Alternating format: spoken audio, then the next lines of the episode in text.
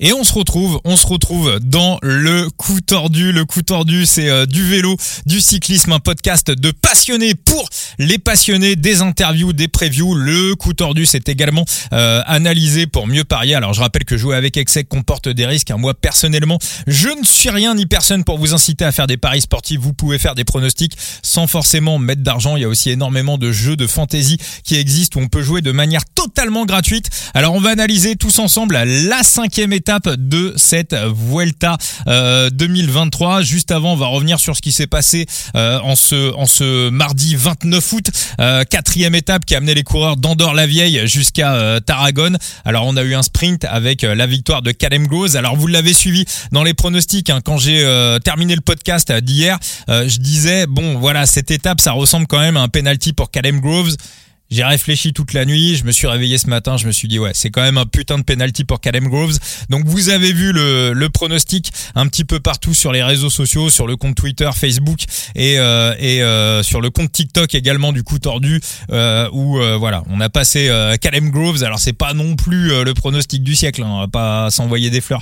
Pour ça, il était favori, il l'a mis au fond. Donc pour moi, ce qui est important à retenir aujourd'hui sur l'étape du jour, c'est que personne personne n'a essayé véritablement de prendre l'échappée. On a vu une échappée publicitaire euh, partir très très rapidement, alors que pour moi, il y avait quand même un terrain de jeu favorable pour euh, un groupe d'échappés. Ça n'a pas du tout bataillé et euh, pourquoi? Bah moi c'est ce qui m'intéresse c'est qu'aujourd'hui le peloton me paraît quand même très très politisé, à savoir qu'on a des sprinteurs dans des équipes et euh, bah juste le matin dans les bus, dans les briefs euh, de l'étape, on dit aux coureurs n'essayez pas parce qu'on a tel sprinter avec nous, tel sprinter avec nous, tel sprinter avec nous.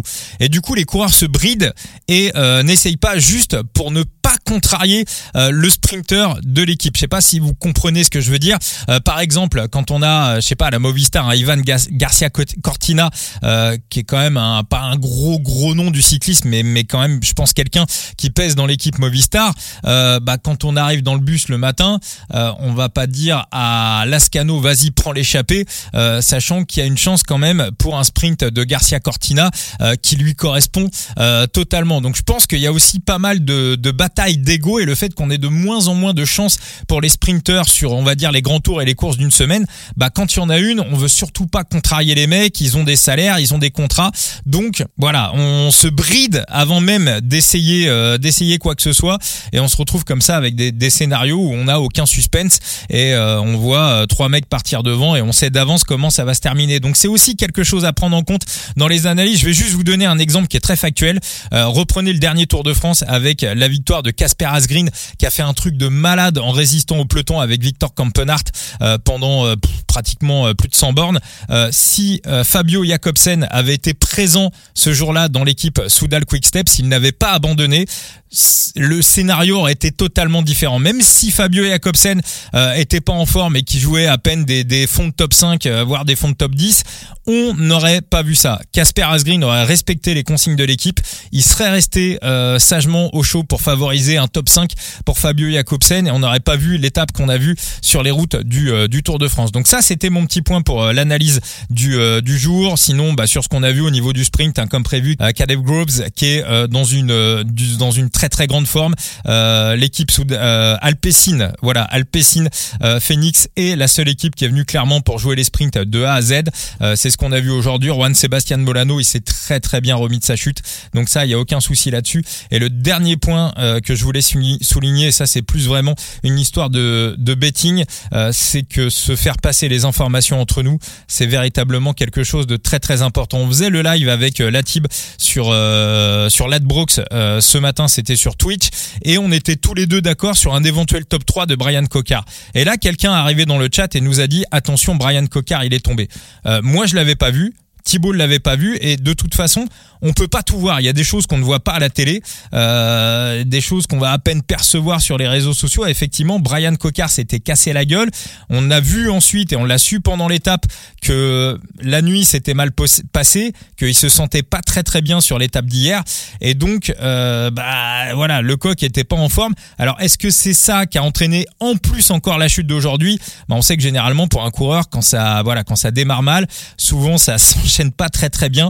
Et bah, le coq, à l'heure où on enregistre le podcast, donc mardi soir, il est 20h35. On sait pas si Brian Cocard va abandonner, mais en tout cas, il était pas, il était pas très confiant sur les interviews à la sortie de l'étape. On, soupçonne une fêlure de la clavicule. On espère bien évidemment qu'on reverra Brian Cocard sur cette Vuelta, mais voilà, ça quand même, ça paraît pas hyper bien engagé. Donc voilà, se faire tourner les informations entre nous, c'est voilà quelque chose de, de capital. Voilà, et le coup tordu, c'est aussi pour ça, pour essayer de faire coulisser les infos.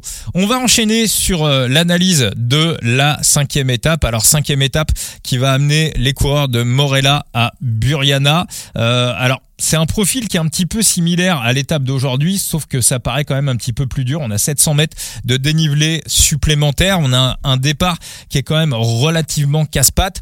Euh, moi, ce qui m'intéresse, c'est qu'on va avoir du vent sur la première partie de l'étape euh, au départ de Morella.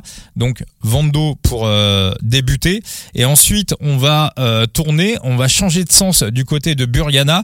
Et la plupart des radars météo, et je vous le mettrai en, en, en vidéo sur, sur ma petite analyse sur euh, le TikTok du coup tordu euh, ce, mercredi dans la matinée.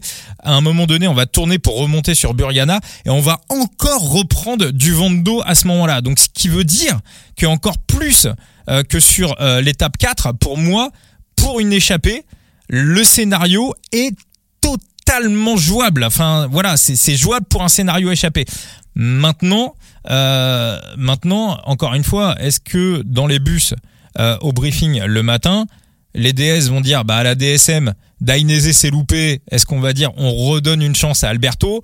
Euh, voilà donc pour savoir un petit peu euh, ce qui va se passer bah, on va faire notre petit tour traditionnel des équipes et de la start list pour essayer un petit peu de définir parce qu'encore une fois moi pour moi le terrain euh, voilà, il peut y avoir match entre les échappés et les sprinters. Alors du côté de la Soudal Quick Step, bon, encore une fois, on va être en ordre de marche derrière Remco Evenepoel. Euh, du côté de chez UAE, on ne tentera rien de loin. Ça sera sprint pour Jean Seb en espérant que les, des équipes fassent euh, le travail. Attention à Jean Seb, hein, parce que si c'est sprint, euh, ce mercredi c'est tout plat, donc ça sera Molano contre Cadem Groves. En principe, en principe, hein, je vois pas qui d'autre, euh, je vois pas qui pourrait rentrer dans, dans la bataille. Jumbo Visma, Wilco Calderman Hein, Steph le Belge qui nous le signale en Steph le Belge qui nous le signale en commentaire. Euh, Wilco Calderman a chuté, donc sa mauvaise nouvelle pour euh, pour la Jumbo Visma. Après du côté des Ineos, est-ce que Pipo Gana peut le tenter de loin? On a vu aujourd'hui que c'était pas du tout du tout euh, l'objectif. On a sprinté, je crois, pour Kim Kim Heyduk. du côté de la Bahreïn, on a perdu Santiago Buritrago qui a fait une énorme chute. Alors alors qu'il est, je sais pas s'il a abandonné officiellement, mais le le gadin était quand même assez fort. Alors on n'a pas de sprinter dans l'équipe, mais je vois pas trop qui pourrait le tenter de loin. Euh, peut-être Tiberi, euh, je sais pas, je sais pas. Euh, du côté de la Lidl Trek, bah, on a sprinté pour Edward Tuns, il a fini troisième, donc on va redonner une chance à Edward Tuns. Du côté de la Groupama, est-ce que ça fait partie des étapes que Romain Grégoire a coché l'étape de ce mercredi? Je pense pas, je pense pas. Je pense qu'on peut redonner une chance à Lewis Saski. du côté de la Bora, du côté de la Bora, bah Nico Dens. Du côté de la Bora, Nico Dens en échappé. si on a le Nico Dens du Giro, en échappée, Nico Dens peut être très casse-couille pour le peloton. Il n'y a pas de, il y a pas de sprinter à la Bora. Nico Dens, pourquoi pas Pourquoi pas sur une étape comme ça Pourquoi pas maintenant Est-ce qu'il se réserve pas aussi pour la semaine 2 et la semaine 3 Je ne sais pas. Mais euh, mais voilà, ça peut être une option. Alpecin, on va rejouer Calem Groves. Du côté de la Lotto Destiny, bah Milan Menten a fini quatrième, donc on va redonner une chance à Milan Menten. On ne verra pas Thomas de Gent en échapper. Du côté de DF, bah Vanderberg s'est cassé la gueule et euh, faut voir l'état de faut voir de la chute de Vandenberg. Si euh, il est pas en état de sprinter ce mercredi, bah pourquoi pas voir un Bissegger tenter le coup. Euh, sinon, ça sera Vandenberg, on restera au chaud. Du côté d'AG2R, on l'a compris, ça sera pour Vandramix qui veut jouer le, maillot des, points. Euh, du côté de la team J-Ico, euh, sauf erreur de ma part, alors on a euh, Engelhardt qui avait été donné par Latib sur, sur Twitch. Il a terminé 11e, donc pourquoi pas, on peut jouer pour lui. Du côté des intermarchés, alors je crois que Runer Gotts, pour moi c'était une bonne étape aussi pour euh, pour lui euh, ce mercredi. Euh, je crois que Runer Gotts, il a terminé à 4 4 minutes 24.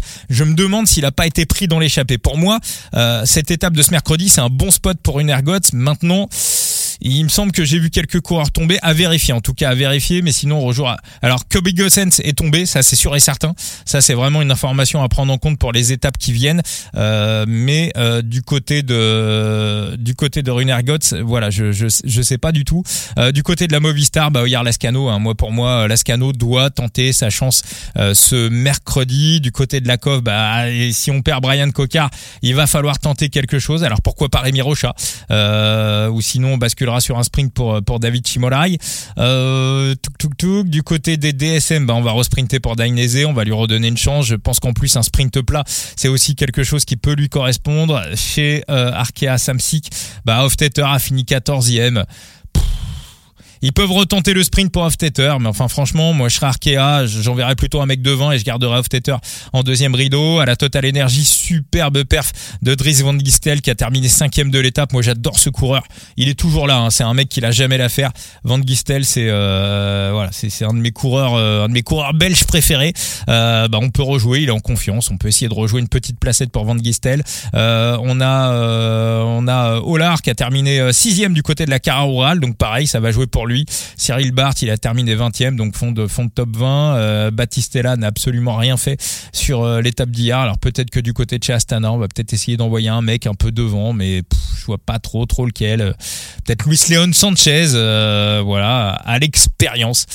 mais voilà, ça me paraît quand même, allez, j'ai envie de dire presque vissé pour un sprint, juste de manière politique et non à la jambe moi pour moi pour euh, cette étape euh, cette cinquième étape de la de la Vuelta je pense que je vais partir sur un no bet alors pareil là je reviens aussi sur des problèmes de sur des histoires de betting euh, je me rends compte que sur le Giro et sur les derniers Tours de France il y a des moments où j'aurais dû faire des pauses J'aurais dû sur un grand tour de toute façon à un moment donné, il y a forcément des étapes sur lesquelles vous devez faire des impasses. Des impasses. Si vous voulez être gagnant, c'est une obligation. C'est euh, voilà, il y a voilà, si vous s'il y a 21 étapes et que vous avez placé des bêtes sur les 21 étapes, c'est compliqué de ressortir un bilan gagnant. Et moi, globalement, dans les erreurs que j'ai faites, et sur le dernier Tour de France, et sur le dernier Giro, où je suis sorti perdant, hein, ça a été mes deux pires grands tours, voilà, j'ai euh, quasiment euh, joué tous les jours, ce qui est une euh, connerie monumentale. Et j'ai aussi, sur mes bêtes d'avant Vuelta, j'ai aussi la victoire, une victoire d'étape pour Lascano en PLT. Donc voilà, ça sera, je pense, mon pronostic, une victoire de Lascano, ou alors, ou alors... Euh, ce que j'avais dit tout à l'heure, il y en a un qui me plaisait énormément, Nico Dance. Euh, je vais essayer de choper. Voilà, s'il y a quelque chose aujourd'hui, moi je pense que ça sera un petit mine bet sur Nico Dance. Évidemment, je pense que Caleb Groves, on va le voir. Euh, bah tiens, attendez, je vais regarder voir si on a déjà les codes pour l'étape de demain c'est une possibilité. Alors on enregistre, et eh ben on a les codes pour l'étape de demain. Parfait, on va pouvoir euh, analyser ça. Donc Cadem Groves à 2, on a du Juan Sebastian Molano à 6,5. Alors Vandenberg à 9, il s'est cassé la gueule, donc ça euh, oublié. Dainese, bah il avait, quand même pas l'air très très en forme. On a encore du Cocard à 23 malgré la chute qu'il a eue, et puis après Andreas Kohn à 23. Euh, ça veut dire que du côté des boucs, on voit quand même éventuellement un scénario échappé. Alors moi je pense que peut-être s'il y a un, bête à mettre sur euh, l'étape de demain. Faut peut-être plus se tourner du côté des match-up et on va les découvrir tous ensemble. Alors ça, c'est des match-up sur la Vuelta entière. Tuns contre Menten, pour moi, c'est Gumbel. Euh, Contre Vendrame, pas terrible. Euh, Barcelo contre Godon. Euh, pas ouf. Euh, Off-Tater, Cyril Bard, j'aime pas. Euh, Hugo Page, Garcia Cortina, j'aime pas. Almeida, Garen Thomas, j'aime pas du tout. Après, c'est des leaders du classement général, les uns contre les autres, j'aime pas. Molano, Dainese, j'aime pas du tout. Euh, Kadem contre Vandenberg. Alors, évidemment que Kadem va éclater Vandenberg demain, en plus sur un sprint plat, sauf que la cote de Kadem est à 1,28. C'est une catastrophe. Après, euh, Martinez, Octobrook, c'est euh, sur un sprint, c'est Gamble. On a Lolar contre Van Gistel Non, bah voilà, vous voyez, hein, au niveau des heads up, c'est encore extrêmement bien coté. Donc voilà, ça sera de mon côté euh, soit une mini croquette sur euh, Nico Dance, euh, à voir quel est son état de forme actuel. Ça n'a pas l'air d'être d'être d'être monumental. Ouais, il a pas l'air d'être dans une grande forme, donc je pense que voilà, ça sera ça sera un en espérant la victoire de Lascano et on en reparlera demain matin. Enfin, ce mercredi matin, on se retrouvera en live à partir de 10h avec la type. Bien évidemment, on peut avoir des des dernières des derniers bêtes, des dernières infos qui arrivent dans le cours de la matinée. Un coureur qui se sent pas bien, je sais pas, Calem Groves qui, aurait passé une mauvaise nuit, qui aurait été malade, qui aurait voilà, qui aurait une intoxication alimentaire, ce que je lui souhaite pas évidemment, mais c'est le genre de truc, de trucs bien évidemment, de petites dernières infos qu'on peut essayer de choper, qu'on peut aller glaner en, dernière minute. Et voilà, je vous mets tout, je vous ferai un petit résumé de voilà de mes pronostics comme d'habitude, à la fois sur les TikTok, le Facebook, le Instagram et le compte X, maintenant le nouveau nom de Twitter du coup tordu. Et bah, je vous dis à très très vite pour de nouvelles aventures. Et puis n'hésitez pas, bien évidemment, vous aussi à aller donner vos analyses, vos pronostics sur les réseaux sociaux. On discute ensemble, on est d'accord, on n'est pas d'accord, c'est pas très très grave. Encore une fois, l'important c'est d'avoir une communauté la plus grosse possible pour pouvoir échanger et pour pouvoir se donner des avis et des infos parce que on est avant tout là pour ça parce qu'on kiffe le vélo. Voilà, je vous dis euh, bah euh, à très très vite pour euh, l'analyse de l'étape 6 de la Vuelta 2023.